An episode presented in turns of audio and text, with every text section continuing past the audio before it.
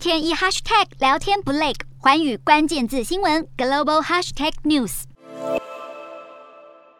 韩式炸鸡是南韩著名的美食之一，受到来自东西方饕客们所喜爱。一只只鸡翅被丢进油锅里加热油炸，再夹起来摆进盘中，鲜嫩多汁的模样让人口水直流。但是这一种酥脆爽口的国民美食，可能再过一阵子就很难再吃到，因为烹饪过程所使用的食用油油价飙涨，严重缺货，让业者们连该用什么来炸鸡都成了一大难题。乌俄战争旷日费时，世界各大粮食与能源出口国也渐渐限制商品出口，导致全球柴油、食用油、小麦与面粉价格飙涨。这也让高度仰赖进口商品的南韩受到剧烈的冲击。由于印尼在四月底宣布棕榈油出口禁令，南韩国内的食用油价格也瞬间翻倍成长。量贩店业者为了防止小吃店囤货，还规定民众在消费时一人只限买一桶油，让许多经营炸鸡餐厅与小吃店的业者们叫苦连天。不止食用油大缺货，就连柴油也是涨翻天。在五月的第二周，南韩全国平均柴油价格与前一周相比上涨了三十二点八韩元，落在一千九百三十九点七韩元。柴油平均价格更在十一日超越汽油，在十二日创下自二零零八年以来的历史新高。南韩媒体也表示，高昂的油价让民众越来越不想开车。